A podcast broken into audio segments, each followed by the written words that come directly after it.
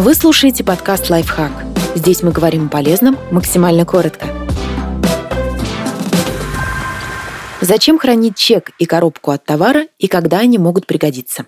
если возвращаете товар хорошего качества. По закону о защите прав потребителей вы можете в течение 14 дней вернуть непродовольственный товар просто потому, что он вам перестал нравиться. Так разрешается сделать не с любой вещью. Есть исключения, например, белье или электроника. Но, скажем, кроссовки можно вернуть без объяснений. Нужно только соблюсти условия.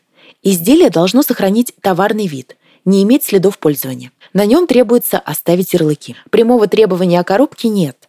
Но из российских законов следует, что в целом возвращать товар без упаковки запрещено только в двух случаях. Если на ней написано, что покупатель должен сохранить ее в целости, если она была частью товара, и ее разрушение считается повреждением. Кроме того, у вас также должен быть товарный или кассовый чек, либо другой документ, подтверждающий оплату если сдаете товар сломанный или с браком. Продавцы активно культивируют легенду, что для возврата или ремонта товара по гарантии обязательны коробка и чек.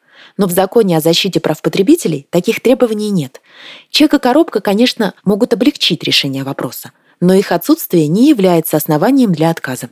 Если вещь украли. Еще одно опасение связано со смартфонами и другой дорогостоящей техникой. Якобы если гаджет украдут, то без коробки полиция не примет заявление и не будет искать пропажу. Требования хранить коробку и чек на такой случай в законе нет. Сотрудники полиции обязаны принять заявление о краже или мошенничестве и провести соответствующую проверку. Указанный на коробке имей, конечно, очень помог бы в поиске гаджета.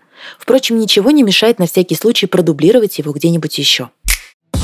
Подписывайтесь на подкаст «Лайфхак» на всех удобных платформах. Ставьте ему лайки и звездочки, оставляйте комментарии. Услышимся!